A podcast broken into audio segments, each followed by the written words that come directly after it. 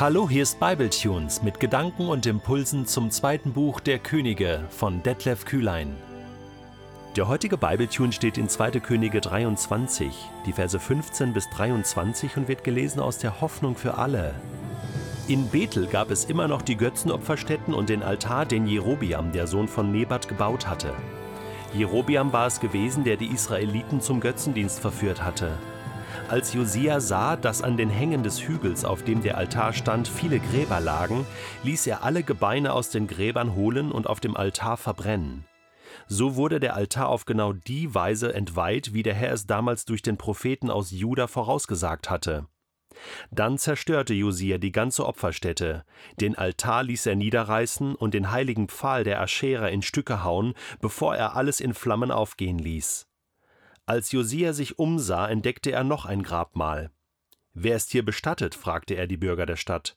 Sie antworteten, das ist das Grab des Propheten aus Juda, der über den Altar von Bethel genau das vorausgesagt hat, was du heute getan hast. Da befahl der König, lasst ihn in Frieden, keiner soll seine Gebeine anrühren. Und so wurden die Gebeine des Propheten verschont, ebenso wie die Gebeine des Propheten aus Samaria, der im selben Grab bestattet war.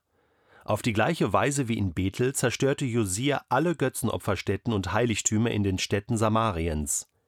Die Könige von Israel hatten sie errichtet und damit den Zorn des Herrn herausgefordert.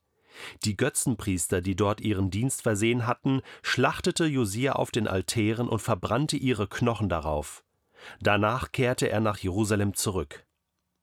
In Jerusalem befahl der König, das ganze Volk soll zu Ehren des Herrn das Passafest feiern, so wie es in unserem Buch mit den Bundesgesetzen beschrieben ist. Seit der Zeit, als die Richter das Volk führten, war das Passafest in Israel nicht mehr so gefeiert worden, auch nicht in den Jahren, in denen Könige über Israel und Juda herrschten. Erst jetzt wieder, im 18. Regierungsjahr von König Josia, wurde in Jerusalem dieses Fest zu Ehren des Herrn begangen. Geht es dir auch so wie mir? So beim Lesen dieser Bibeltexte denke ich die ganze Zeit innerlich so yes, ja, und, und mach so eine, so eine Faust und, und, und denk, wow, genau so, Josia, super, mach weiter so, ja, äh, nicht nur in Jerusalem aufgeräumt, in Juda, jetzt geht's auch noch in den Norden Israels, wo Jerobiam äh, die ganzen Götzenopferstätten aufgebaut hatte und in Bethel, ja, da macht er jetzt auch noch rein Tisch und räumt räumt richtig auf und, und innerlich äh, frohlockt man, ja, und, und sagt, yes, genau, come on, hau drauf, mach weiter so. So ist richtig, Josia. Ja, man, man feuert ihn sozusagen innerlich an und, und, und sagt, äh, ähm, mach es wirklich zur Ehre Gottes. Ähm, hau alles in Stücke, reiß es nieder. Ähm, mach kurzen Prozess und, und mach reinen Tisch in Israel. Man freut sich so richtig mit oder?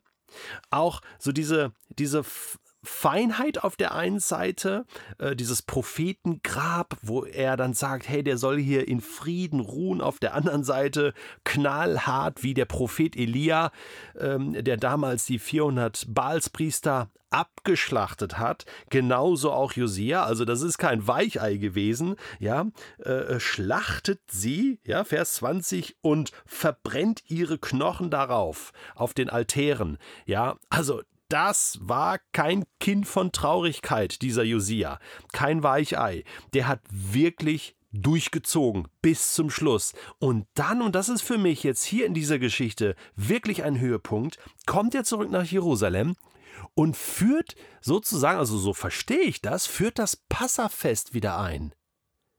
Man denkt so, man ist ganz überrascht. Man denkt so, ja, wie, wie kann das passieren in Israel? Das ist doch ein Kernstück der Geschichte Israels. Das ist doch das Fest. Also neben dem Schabbat, dem äh, Sabbat, der Samstag, der freigemacht wird, ja, von Freitagabend bis Samstagabend, äh, ja, einmal die Woche, ist doch von den Festen her, und es gibt viele Feste in Israel, das Laubhüttenfest, ja, äh, auch, auch ähm, das Shavuot, Pfingstfest, all, all das, Erntefest, Dankesfeste, äh, äh, gibt es doch das Passafest, das, das äh, kann man doch nicht vergessen. Oder? Es wäre fast so, als wenn wir Ostern vergessen würden oder, oder Weihnachten. Ja, und wir lesen hier, ja, es wurde vielleicht schon irgendwie gefeiert, aber nicht mehr so, wie Gott es sich eigentlich gedacht hatte, wie er es sich gewünscht hatte. Es war verloren gegangen. Es ist entleert worden und, und ist ja auch kein Wunder. Also wenn da die, die, die Könige machen, was sie wollen und, und, äh, und, und das Volk irgendwo hinführen, wenn mehr und mehr Götzen das Land einnehmen und den Glauben einnehmen, dann werden solche Feste doch irgendwann zur Farce. Denn da ging es ja drum, ihr wart Sklaven in Ägypten und ich, der Herr, euer Gott, hab euch dort hinausgeführt und feiert das einmal im Jahr und erinnert euch daran, wo ihr herkommt und wer ihr jetzt seid und was ihr habt. Und diese Verbindung mit der Geschichte war komplett verloren gegangen. Weil man auch gar nicht mehr diesem einen Gott vertraut hat. Man war ja jetzt im Land, man war ja kein Sklave mehr. Deswegen musste man da gar nicht mehr drüber nachdenken. Deswegen hatte man sich daran gewöhnt, sozusagen alles zu haben, frei zu sein. Und das Fest brauchte man nicht mehr, man brauchte diesen Gedanken nicht mehr und man hat die Verbindung zu Gott komplett verloren. Und Josia macht genau das, dass er sagt, dahin müssen wir wieder zurück zu unseren Wurzeln, zu unserem Ausgangspunkt und da finden wir Gott wieder und rollen die Geschichte nochmal auf. Das darf nie aus unserem Bewusstsein herausfallen sozusagen, wer wir sind, wo wir herkommen. Und das macht uns dankbar und diesem Gott wollen wir wieder vertrauen. Und dieses Fest, zu feiern führt doch dazu, dass dieses Bewusstsein wieder entsteht. Also, das ist kein Zufall, dass Josia äh, äh, das Passafest wieder einführt und alle sollen es feiern, das ganze Volk zu Ehren des Herrn, so wie es im Buch mit den Bundesgesetzen beschrieben ist.